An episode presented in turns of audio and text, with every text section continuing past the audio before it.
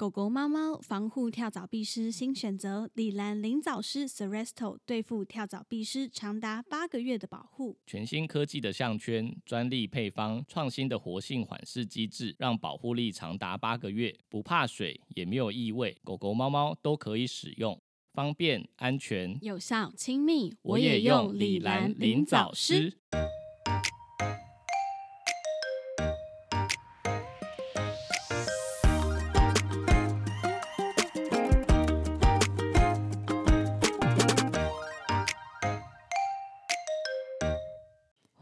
到 Murmur Vet 兽医碎碎念，我是兽医师马克。我是动物医院柜台小鱼。我们的节目会在每周四的晚间六点更新，为大家带来动物医院的日常生活以及闲聊，提供宠物医疗相关的知识。节目开始呢，想要先跟大家刊物一下，反正我们在 EP 五十期的时候有分享了一个我用自动猫砂机的经验嘛。那我前情提要好了，就是我的那个故事内容就是在说，因为由于我不知道说忘记关机，然后再补猫砂会发生这么多麻烦的事情，所以我就一直卡在那，然后我就只好把刚补进去的猫砂再全部挖出来。然后我就分享了这个故事。后来呢，我们在这周的时候就收到粉丝的讯息，他说：“哦，他听完了 EP 五十七，然后他想要跟我们分享一下。他说：哦，加猫砂的部分呢，如果真的没有把电源关掉就加，那加完之后按快速按右边的 OK 键两次，它就会有一个类似重置键的概念，它会把机器重新计算猫砂的量，然后再把它重新铺平。”就不用把新的猫砂挖出来了，所以他说他听到这个故事的时候，觉得我实在太太好笑了。应该就是个渔夫他跟我讲的时候，我以为是因说明书可能有教，是你没看呢。说明书应该有教，但是我可能真的没有发现。可是他后来又说是秘籍，哎，就是真的吗？说明书上没有写哦。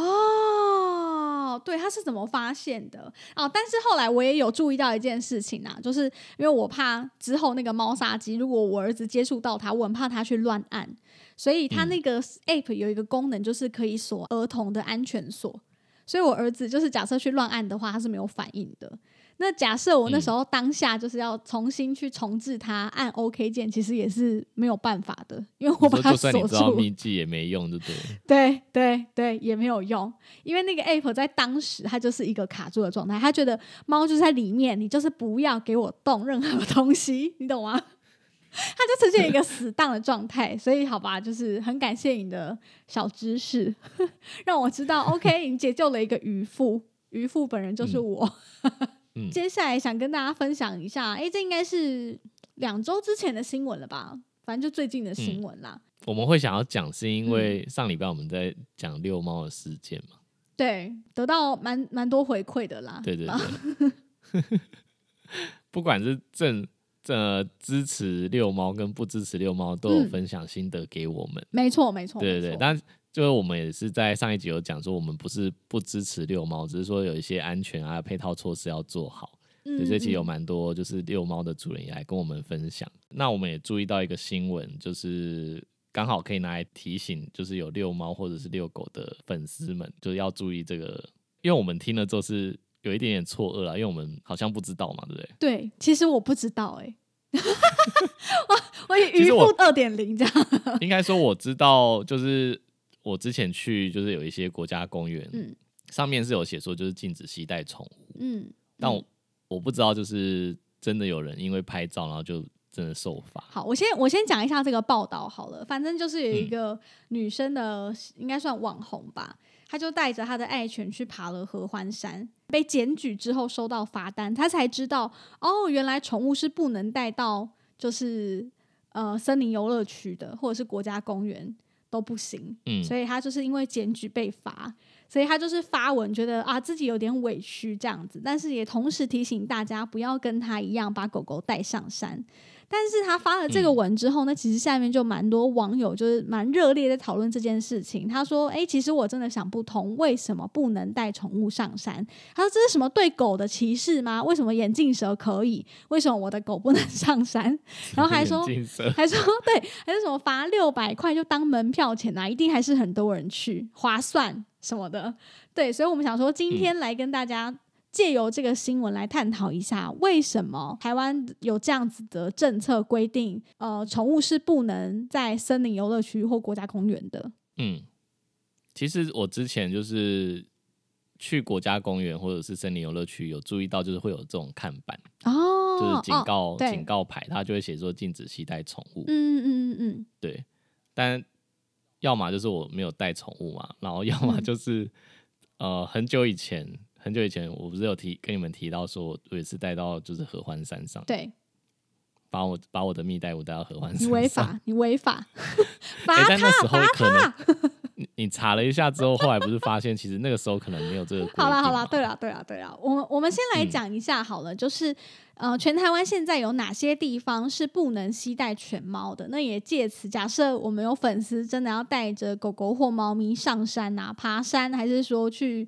游玩，都要特别注意。其实不能带宠物上山啊，林务林务局有做一个说明，就是说台湾自一百零二年开始发生幼獾感染狂犬病的疫情，它是为了防范这个疫情的扩散，所以才启动禁止游客携带犬猫进入的措施。嗯，所以是怕就是幼獾就是突然间冲过来咬你的狗或猫，，对，没错，而且或者是你嗯。或者是你狗猫没有牵好，然后就是到没错处乱跑，没然后被野生动物攻击。对，而且他这边有提供一个数据哦，就是说根据防检局在二零二零年的六月份公布的狂犬病监测的结果显示，幼獾送检阳性的比率仍然有二十四 percent，所以其实还蛮高的哦，就是在四分之一。四分之一的几率，而且截至到六月以前，已经发生了四件感染狂犬病的幼环主动攻击咬伤民众的案件，所以才因为这样子，就是呼吁游客。先不要带着犬猫前往国家森林游乐区。那当然从，这是二零二零年的报道了，但是持续到现在都还是有这样子的政策。对，我们后面会讲一下，嗯因为其实现在是有条件的开放。但那个我觉得开放那个还没有很确定，我觉得大家还是不要冒险。对，还其实还是不要冒险啦。但原则上，他是说，呃，我我先讲一下这个有条件的开放的规范哈。他就是说，入园的时候要携带有效之狂犬病注射的证明文件，然后你也要施打晶片。然后，嗯犬猫在园区内活动的时候，要放在袋子啊、提笼或者是推推车里面。那如果是比较大型的狗狗的话，那就是一定要系妥嗯，牵绳，就你不能放。对，其实就蛮嗯基本的啦，就是你进去除了要出示文件之外，那其实你就是要做好一些本来就该尽的一些义务，签好它或者是绑好它，把它顾好，嗯这样子。嗯但那个那个前提就是应该就是等于说要申请。对他这边是写说，就是会先以屏东林后四林平地森林游乐园区作为示办有条件开放的宠物入园，所以他现在他挑了一个最偏僻、不会有人去的地方 我想你。知道我刚刚一听想说，呃，这是哪里？我根本就 压根没听过这个森林游乐区。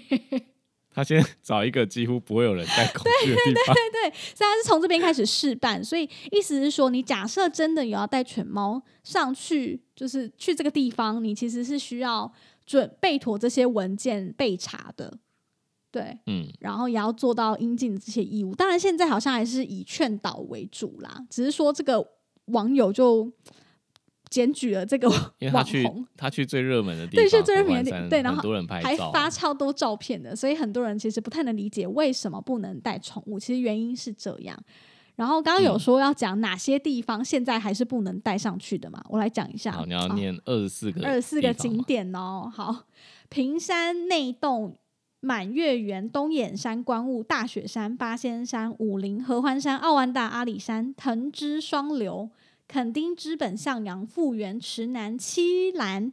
明池惠森林场等森林游乐区，那另外还有大农大富平地森林园区，还有鳌谷湿地森林园区及拉拉山巨木区。好，念完二十四个，但嗯其实我有很多应该没有人。没有人知道你在讲什么。有，啦，有 因为你连在一起比较。听过什么东眼山、大雪山啊、武陵、合欢山这种，就比较一些热门的景点。哎、连垦丁其实都不能去、哎，森林森林游乐区，他他是说森林游乐区的范围啦。对，可是很多都有啊。你你说奥万大，我不相信没有人带狗去，它感觉就是一个可以带狗去的地方，你知道吗？在我以前的认知，感觉、哦，奥万大就是一所以这这几个地方你？去过？你去过什么地方？嗯、武陵、合欢山、奥万大、阿里山垦丁，嗯，然后就这样。资本呢？资本有？资本没有，我没有去过资本。哦，真的。资本就我台中人，台东真的离我有点太遥远了，就感觉要花好多时间去哦。你比较常去华东啊？我我跟奶茶连大农大富都去过。是什么？我刚才想说这是什么地方？它是一个森林花莲森林游乐区。花莲对，在啊，你有跟我说过。然后我们是去看萤火虫的。对，难怪我就觉得有点耳熟。我记得你们好像跟我讲过，所以我刚刚想说啊，一讲就知道啊是花莲。嗯，大农大富这个名字也太难了吧？然后鳌骨湿地森林园区，其实我也不知道在。刚刚还看成鳖谷。对我刚刚还说，哎，是鳌骨还是鳖谷？发现啊，上面是鳌，那应该是鳌，没错。嗯，所以拉拉山你刚刚也有讲嘛，对不对？拉拉啊拉拉拉山巨木区，它应该是指那一个区域吧？因为拉拉山我去过啊。我们只知道拉拉山的水蜜桃很好吃。好愚钝的一群人。好啦，反正就是粉丝要知道，假设你真的要带宠物上山，就是到这些森林游乐区，就建议你们先去查一下法规。其实就是为了台湾的这个嗯防疫啦，大家就一起做努力这样。因为狂犬病还有为自己动物的安全，对，这很可怕。宠物的安全，对。哎，但但我我想要讲一件事哦，就是因为幼欢，它只是说在这些森林保育区，它可能是比较出现的频率比较高，嗯。但一般的山不代表没有，一般山上其实就有幼獾啦。对啊，对啊，所以说就是，嗯，以理论上来说啦，就是如果你有遛猫或遛狗的习惯，然后会到一些山区或者是比较郊区的地方，对，呃，最保险的是一定还是要打是打狂犬病的疫苗。没错，没错，对，没错。如果真的很不幸，就是被。呃，野生动物攻击，然后这野生动物它又真的刚好带源狂犬病，嗯嗯嗯，那被传染到的几率就很高，嗯，那如果真的就是疑似就是被传染了，然后那只攻击的野生动物如果检查出来也有，甚至你的宠物也有可能也是必须要安乐死，然后解剖，好可怕哦！我刚我刚刚在录这一集之前，我还想想问你说，假设有一天我们在医院遇到一只疑似传染狂犬病的狗。然后来医院就诊，你要怎么办？按照法规，我们是要通报主管单位的。哦，嗯，对。然后如果他真的就是病史是符合的，然后他也真的就像我刚刚讲的，有被其他野生动物攻击，嗯，然后这个野生动物通常是会先被 抓去解剖。很难吧？通常他如果真的去山上，他咬了就跑了啊，你根本就抓不到他，你不知道他到底有没有狂犬病啊。还是有可能会被抓到啦，不然你像你刚刚讲那些被野生动物攻击，他们要怎么确保他自己是安全？你说，所以你住在山上，就是被诱环或野生动物咬，第一件事情就叫你的亲友去猎捕它。不行，猎捕的过程会被咬，不要猎，就是想办法围捕它，就是快点抓它，它到底有没有？没有，它围捕的过程又会被攻击啊，怎么可能？好可怕哦！对对啊，反正反正重点就是，如果有这样子遛遛猫遛狗的习惯，一定就是要施打狂犬病疫苗。我们刚才没讲完，假设他来医院就通报嘛。那其实我们在不久前有讲过一集关于狂犬病的，你说要直接安乐死是不是？如果家猫或家犬，他必须解剖，然后从就是大脑采样，才有办法。确诊这个疾病，而且甚至有些还会潜伏，所以是是检查不出来的。哦，好可怕哦！对，因为我们上次讲这个是因为上次那个走私的事情，对，因为走私的事情，然后你就就是回顾了一下，我才想要说，对哦，如果家猫家犬真的不小心被攻击，然后疑似的症状，就真的只有安乐死这条路哎。嗯，对啊，是这样。狂犬病没有快筛可以验。它就是一个 哦，这也是一个遛猫遛狗的一个风险之一啊，所以就大家还是要还是要小心。对，而且就是因为疫情关系，还蛮多主人都会带宠物去露营。嗯，就是这是就是我觉得一个风潮。我觉得除了刚刚讲的预防针之外，就是你牵牵着它走，就尽量走步道，不要让它自己跑进树丛啊，还是什么。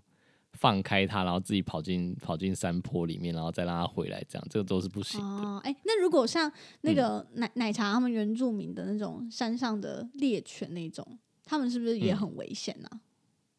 应该哦。所以，哎，猎犬是不是都应该要打狂犬病啊？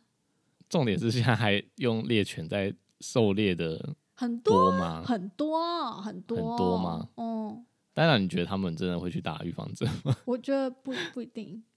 应该，我猜政府应该也会有那种打预防针的活动吧？我自己猜啦，因为就是还是蛮多原住民就是会养猎犬的。哎，奶茶说没有打预防针。对，奶茶现在补充，他说山上山上很多猎犬，可是他们都没有在打预防针，好危险哦。但我觉得目前为止好像。台湾目前运气还蛮好的，就是目前还没有听过，就是家犬或家猫就是被感染到，还是其实是野生动物，真的还是是我们不知道。嗯，如果真的发生了，然后又是有人饲养的，应该这没办法没办法被隐瞒吧？应该很快就会知道。感觉可以问一下我公公，他是林务局的，他会知道什么？你说有没有人抓到幼獾，然后就有中标这样之类的吧？因为他都要去走那种就是没有开发的。路啊，他要去做做记录啊，还是什么的？他就是要他爬，他们爬的山都是那种完全未开发的，要自己砍的那一种。嗯，所以我觉得也是。那他的裤子应该穿很厚。我也不知道，对啊，这样会不会被野生？这样会不会被野生动物攻击啊？突然好担心他哦。有应该防 有一些防护措施吧？哦，应应该有，因为感觉幼獾啊这类的哺乳类其实还蛮多的耶，就是在山上的话。哦，对啦，主要这些条例都是针对哺乳类的动物啦。嗯，对，所以蜜袋鼯违法，对对。奶茶奶茶说，林务局都穿雨鞋吧？对他们都穿雨鞋，没错。那哪是雨鞋啊？登山登山靴啦，登山靴应该登山靴。好，下一个话题，我们要聊一个，我前阵子看到一个还蛮有趣的分享，是呃国外的研究。这个是美国的。这个粉砖是什么？你怎么会追踪他？他说他是叫 Sleep Patrick，是什么东西啊？他是一个在讲怎么样可以睡得比较好的一个 IG 哦。然后我是看到他有那个有广告赞助，就点进去看。对。然后看到他分享一个，就是跟狗猫一起睡会不会影响睡眠品质啊？有一个调查，它是一个对美国加州的一个千人的问卷调查。嗯嗯嗯嗯。对，然后就是他去比较只养狗或只养猫，或者是养狗又养猫，或者是没有养养任何宠物的睡眠状况。对，而且还有睡眠效率，他做的很精细。对，就是他他的研究的的那个问卷可能设计的很好，就是对对，超超细。还有有入睡耗时，然后睡眠干扰跟主观的品质。嗯嗯嗯。对，然后还有就是几点入睡，然后几点起床，然后效率如何？对对对对对。嗯。然后结果是入睡耗时的话，最短的是只养狗的啊，对，就是如果你只有养狗的话，是可以最快入睡的。为什么？蛮奇怪的。只养猫的就比较高，因为入睡耗时的话，只养猫的就一点四二，它单位是什么？哦，平均值，所以还没有告诉我单位是什么。对。反正总而言之，就是完全没有养宠物的，它入睡的时间最长。对，但只养狗的是最短的。对，所以由此就是由这个数据来来参考的话，就是说，哦，只养狗的，就是比较有安全感。哦，就是狗狗会护卫你，所以就是让你比较有安全感的状况下，所以还是我觉得入睡，有可能是因为。就是你养狗，所以你可能下班回家之后，你必须花时间陪伴它，然后消耗它的精力，然后所以你相对的也会比较累，所以你就可以这样吗？睡得很爽。没有没有，那你干脆讲说，因为它的那个啊，起床的时间也比较早。哦，对对对，那它的哦，对了，没有，但它这边的这边的分析啦，就是它的分析是说，因为狗它有一个护卫的功能，嗯嗯，就是你晚上睡觉的时候，如果有其他陌生人进来，还是要攻击你的狗会叫。哦，所以你比较有安全感。对，如果你的狗都没有叫，所以你就觉得这个环境是安全的。就他的分析是这样子。我懂，那对，那所以才会才会有一个就是没有养宠物，它的入睡耗时特别的长。哦，懂，嗯，懂。入睡耗时讲完之后，我们来讲就是睡眠干扰的部分。睡眠干扰的话，只养猫的睡眠干扰是最高的。嗯嗯嗯嗯嗯嗯，有一点三九，然后呃，只养狗的话是一点三二。有差一点点，为什么？因为你有跟猫睡，你可以分析一下吗？因为我自己是不跟动物睡的，原因会是什么？跟动物睡？没有，我的猫不想跟我睡啊。我的猫不跟我睡，不是我不跟它睡。没有没有跟宠物一起睡觉的话，它的睡眠干扰是最低的，也是一点二九。对对，嗯对。但猫为什么会干扰？我想一下哦，是因为它会挤过来吗？呼噜呼噜，还是会它会踏你什么的？猫，我觉得狗跟猫好像猫比较会换位置，哎哦，但是狗好像会一直都是在同一个位置。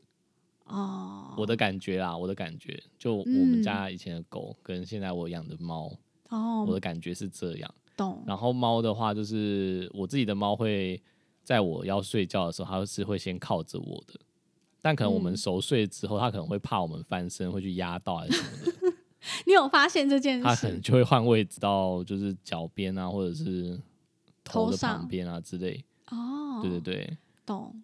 对啊，那我不知道这干扰是不是因为这样子的干扰，但也有一些是主人跟我说，就是他一大早可能凌晨五六点就在就哭腰，对，哭腰，对啊，这个好像也有可能是一个原因。狗好像比较不会，就是一大早就在那边子狂吠，然后叫你喂它吃饭，也会吧？我觉得这能看个性啊，但是狗可能会是哦，因为听到外面有声音还是什么的，然后开始鬼吼鬼叫。我觉得比较常是这样，因为狗狗就是有一些护卫的习惯嘛，它可能听到外面有声音就会鬼吼鬼叫，然后猫就是肚子饿叫你起来放饭，所以我是我是不太懂啦，因为我不跟猫睡觉。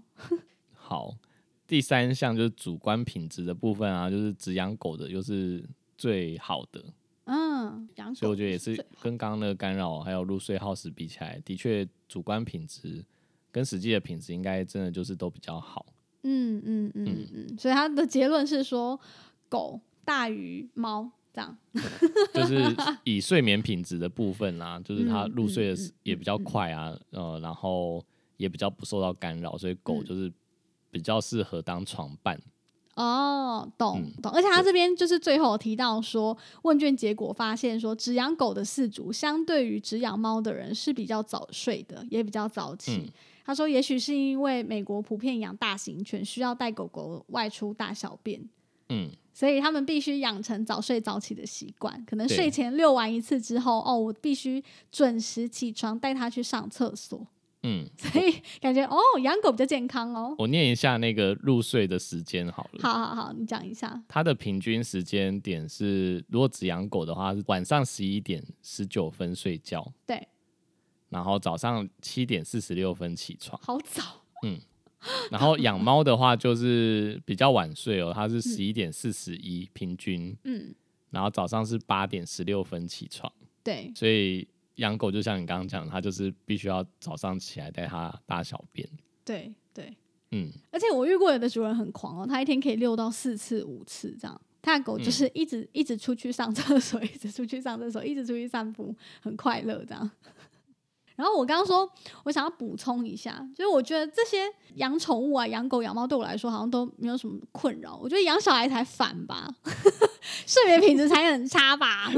这没有在问卷里面，我不管啦，反正对我来说，养狗养猫都不麻烦啦。就是我觉得，如果你真的觉得它很吵，我自己是觉得可以忽略吧，或者是训练它。就像我我的猫，它就是习惯睡在自己的房间，能够避免这件事。可是我觉得小孩真的好烦哦，就是你知道，刚出生的时候，你四个小时就一定要。要起来喂它喝奶，但是我我跟你说，我们家有一个非常有趣的现象，我觉得可以跟大家分享一下。就我觉得潜意识这个东西真的太重要了。什么意思？你知道，在我小孩大概出月子中心的那段时间，因为很多人都说什么妈妈就是有一个本能，就小孩无论什么时间有动静，哭啊还是什么的，妈妈一定第一时间直觉就会立刻跳起来查看小朋友发生什么事。OK，我的确有注意到我在生完小孩之后有这个本能，但是呢，就是在小孩刚出月子中心，大概可能两三个礼拜，我都还持续这个本能哦，可能两个小时、三个小时就可以一直这样间断的睡觉。可是，一直到他大了一点之后呢，我不是就把他送去保姆家吗？对。然后送去保姆家之后，我就失去这个能力了。对我失去这个能力了，你知道，跟哈利波特一样，我就失去这个，失去我的魔法。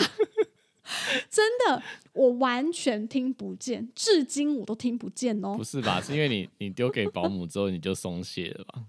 对我松懈了，没错。可是你知道，像我小朋友现在都自己带嘛，可是他就是可能晚上会起来嗨一下，或者是他晚餐可能没有吃很多饭，他半夜他可能就会想要嗯再讨个奶，不一定是每天，可是他就是会可能有时候三四点他就会哼一下说奶奶，他要喝奶奶，可是我从来都没有听到过哦。哎、你觉得 就是听到哭或者是说他一点动静，你就会马上弹起来，那个跟哺乳是有关系的吗？那个时候，我我觉得是，有可能是因为他那样哭，就是我我就会那时候有有胀奶嘛，所以我觉得跟那个胀奶可能是有关系的，像紧箍咒的紧箍咒的感觉，对，开始念经，你就会开始觉得不舒服。对对对对对，或者是就是一个妈妈的直觉，那是一个动嗯物的本能，我觉得是，哎、我会这样问啊，嗯。是因为就是以前我们家菲菲啊，就是嗯，她那时候怀那两个小朋友的时候，对。然后她挂着那两个小孩很重，对然后他会把那两个小孩丢在我这边，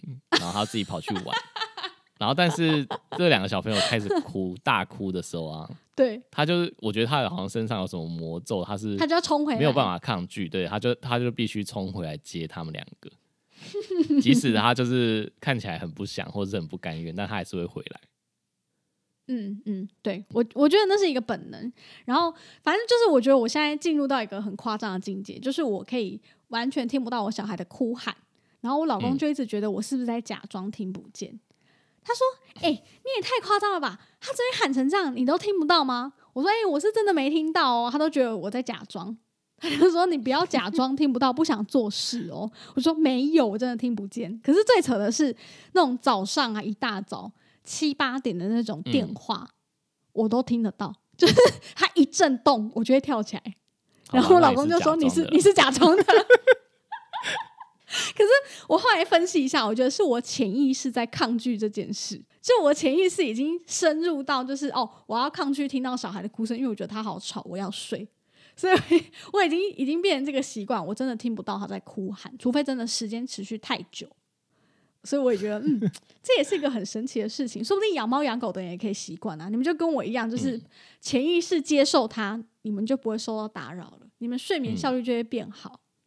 哎、那你们你们以前养狗的时候有跟狗一起睡吗？也不跟狗睡，狗会睡床边，但是不会睡床上。哦，你嗯说、你说欧米他以前是睡在地上，对啊，他在我妈房间有有一个小床，他就睡我妈旁边。那欧里现在呢？嗯、它现在是嗯，也是睡我们旁边，也是嗯睡人旁边，所以我觉得蛮蛮神奇的。可是我们家狗晚上不会吵吵闹闹的啊。我想到还有一个猫猫的问题是，它们很嗯喜欢就是直接从我们身上踩过去，啊，对对，嗯，但狗不会有这个问题啊。因为我曾经试图要练习跟我的猫一起睡，因为你们就一直说什么哦，养猫不跟猫睡算什么养猫啊？这样你们不是这样呛我吗？就说什么养猫就是要跟猫睡，想说好好好好来呀、来来练习练习练习。然后我发现我的猫真的超级烦呢、它在我的房间反而很焦躁。就它会一直制造噪音，你知道吗？就是跳上跳下，然后一下钻进棉被，然后一下要踩过你，然后一下要干嘛的，不然它就会一直喵喵叫说它要出去。所以试了几次之后，我就觉得啊，算算算算算了。你讲棉被这件事情真的会，就是它很冷，它就想钻进去棉被里，那可能整个盖在里面很闷，闷久了之后它又要出来。很烦。对啊，所以我就觉得哇，我我其实蛮佩服跟动物睡的，因为我自己觉得哦，我是很一个很重睡眠的人，所以我会觉得这样我会睡不好。而且我的猫嗯就真的没办法、啊，即便很冷，它还是要回自己房间呢、它很坚持。所以我觉得好吧，算了，那就那就这样吧，就不要那如果他没有房间的话怎么办？他我有曾经就是因为很冷，然后我逼他就是待在我们房间，因为他房间太嗯冷，然后我还把猫砂盆搬进来哦什么的。可是他后来就被强迫留着，他就是睡在我的脚边，嗯，他会睡在一个比较不会受影响的地方，或者是就趴在一个角落这样。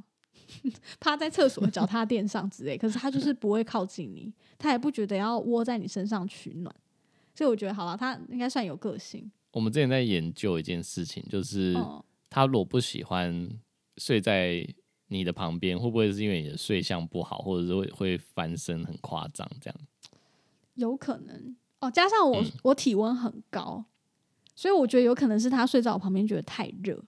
那冬天应该要他要很爱才对啊，因可是冬天房房间会开暖气啊，哦，所以我觉得好像也没有那么必要。那你就不要开暖气，他就会他就会来找，我很冷呐、啊，他会为什么要这样逼。我？不用，谢谢了，谢谢了，谢谢大家，我已经练习过了，我们就先这样子。我没有要跟猫睡，那我那我有点想要知道，就是嗯。就是听众大家嗯，跟狗猫睡的经验，对啊，呃，真的是像这个研究所讲的，就是真的猫比较打扰睡眠，嗯，然后狗狗比较不会嘛。能够早睡早嗯起吗？你们真的有早睡早起吗？还是跟还是跟我一样，就把我儿子训练成早上十点起床，他现在就这没有，样。只养狗的还是要带出去上厕所啊。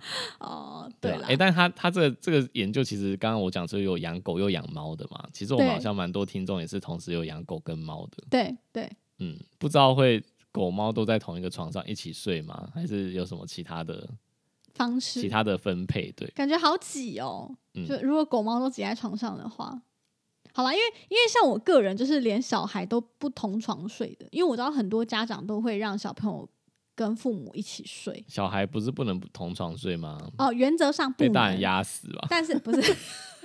但是你实际就是去调查一下，真的蛮多父母都还是让小孩同床，因为太麻烦了。你可能要工作，然后小孩就是睡在你床上，的确睡得比较好，你能够提升你的睡眠品质，所以最后很多父母都会妥协。你说夹在两个人中间这样哦、对对，因为的确小孩像我儿子，如果感冒啊、生病不舒服，他其实就是会想睡我们床上。我会容许他就是可能睡一个晚上，因为我知道他那天真的不舒服，需要需要安全感可。这样那一个晚上你就不能哦翻身嘛，对不对？呃，对你就是要时刻警戒，因为你很怕压到他的手啊，还是干嘛的。对、嗯，我自己是很不习惯啦，所以我小孩目前就是我不同床，然后之后也会分房这样。嗯，对，所以我还蛮佩服跟小孩一起睡的父母，佩服佩服。跟狗跟猫睡也很佩服，因为我觉得啊，我我不行，因为我会睡不好。嗯，那讲完这个调查，我觉得这调查蛮有趣的啦，好吧？希望大家给我们一点回馈。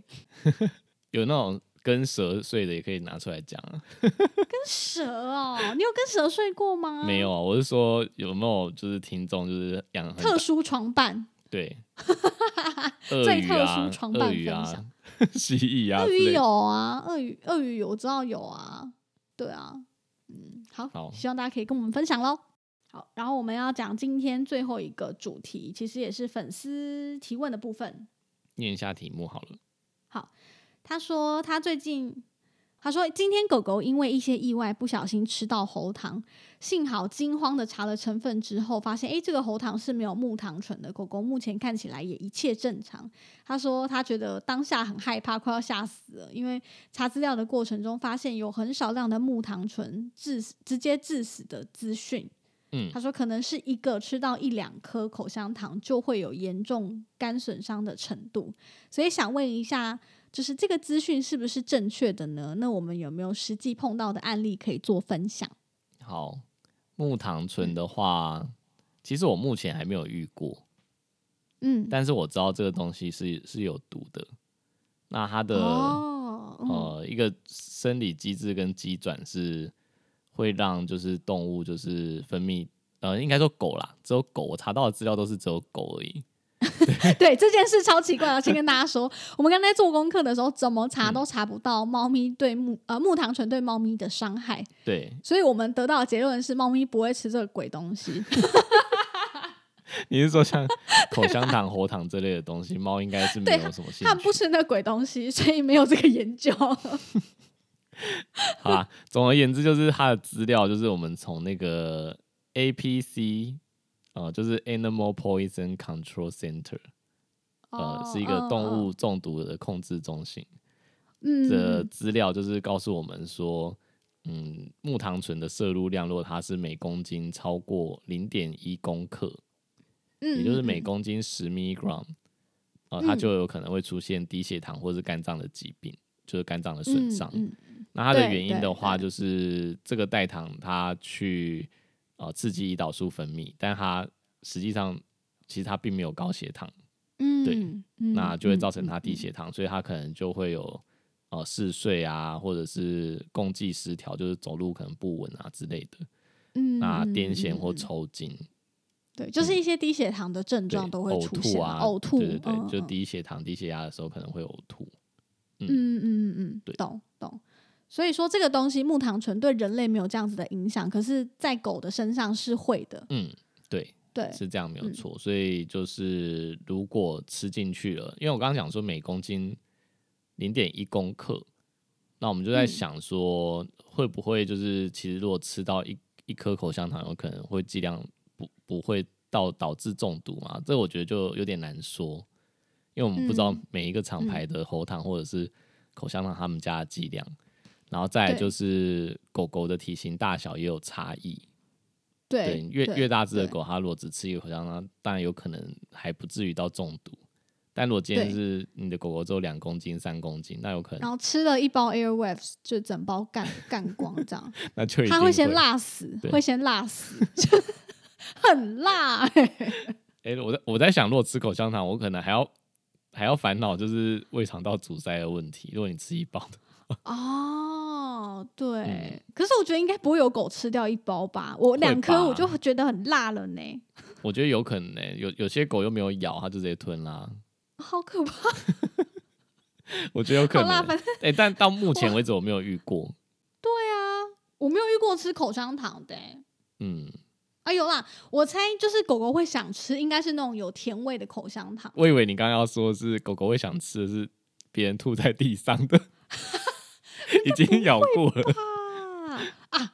如果你吃的是有甜味的，嗯它咬完之后的确会有一个甜甜味道，我觉得有可能狗会去舔，嗯，我觉得有可就是能。你如果带狗去逛夜市，然后有人吐在地上，有可能会被捡走，好恶 跟那个玉米梗是一样的概念。哎呦，粘在胡须上，这样哦，好恶好恶。好，就是我觉得如果是那种有甜味的口香糖，我觉得很有机会。嗯狗狗有可能会想吃，因为那个味道闻起来就香香的。还有很多什么哈密瓜口味，那、那个很好吃、欸，草莓口味，对，有一个哈哈味，有这种的很？甜。有啊，有哈密瓜口味的、啊，口香糖哎、有有有有哈密瓜口味，我吃过，嗯，就很甜啦。然后又有什么葡萄、草莓，各种口味都有。所以我知道了，嗯就是如果你想吃口香糖，你就买 Airwave 这种，就是很凉薄荷的，你的狗就不会吃了。它吃进去，马马上吐掉。你不要乱讲。但这种的是代糖也比较多啊？我不知道，因为我在我记得像以前嗯以前我们那个年代，就是什么飞雷口香糖的年代，哦，还有就是嗯什么飞雷飞雷，黄剑跟青剑啊，那个应该都不是代糖，那就是真的糖啊。那超甜的哎，对啊，所以后来就是我完全嚼不下去。所以代糖应该是后来就是像你刚刚讲的 Airwaves 新出来的东西，对，那个才是用代糖。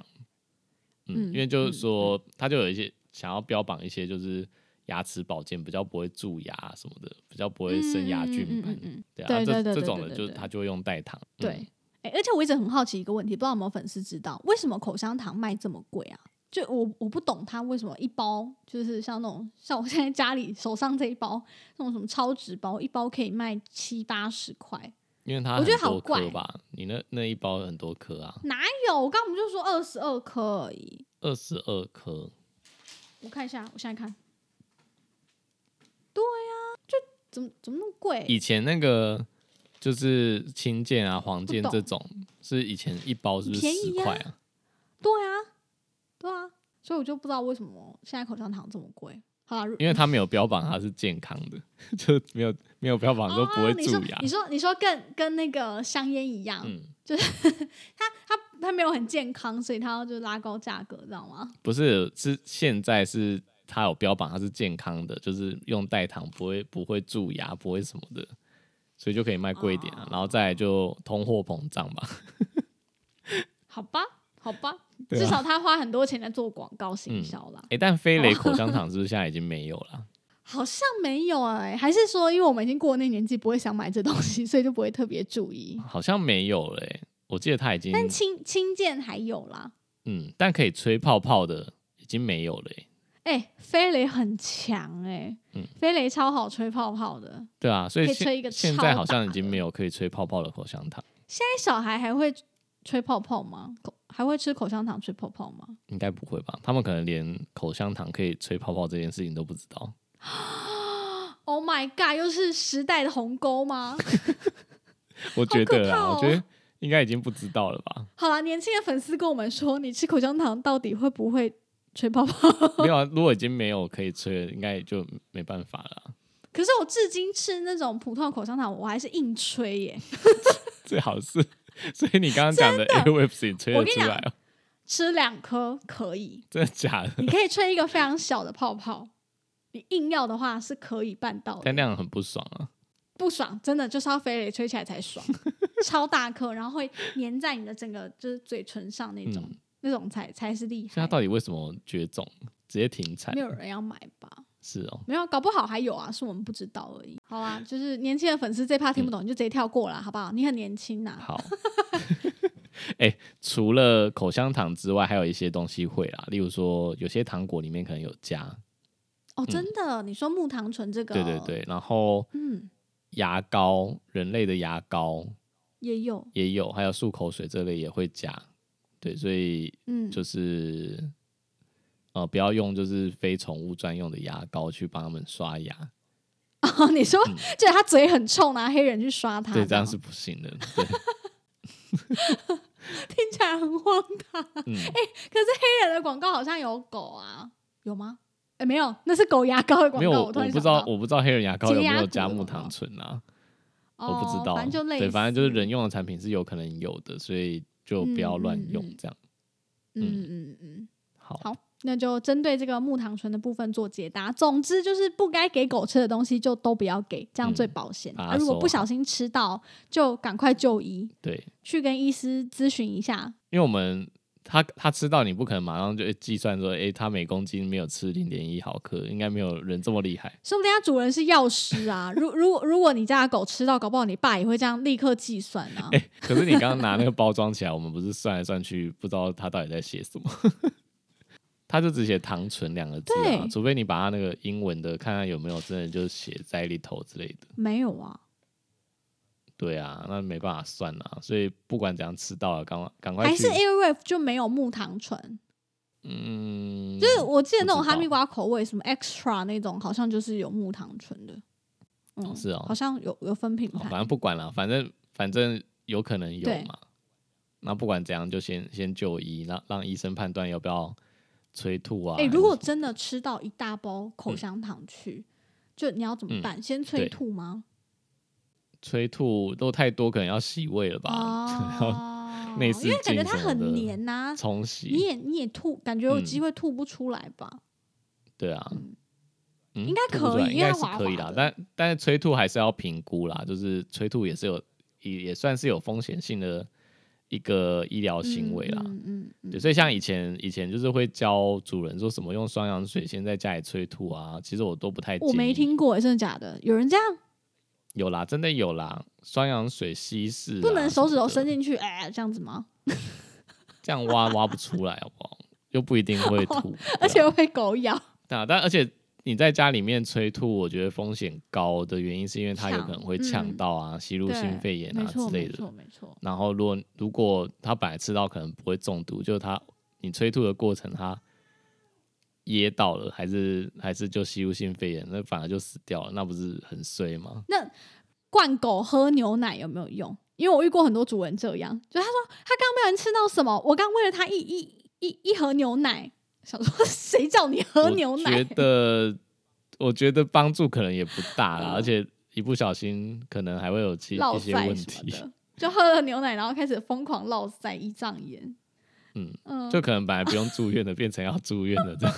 好啦，灌牛奶这一招其实也不是这么行得通啦，大家不要被这种嗯比较旧、旧时的观念误导了。对，嗯，台湾已经很小了，走几步路就一间兽医院，可能快要没跟有便利商店一样多。没有那么夸张，因为你住台北，好不哎好？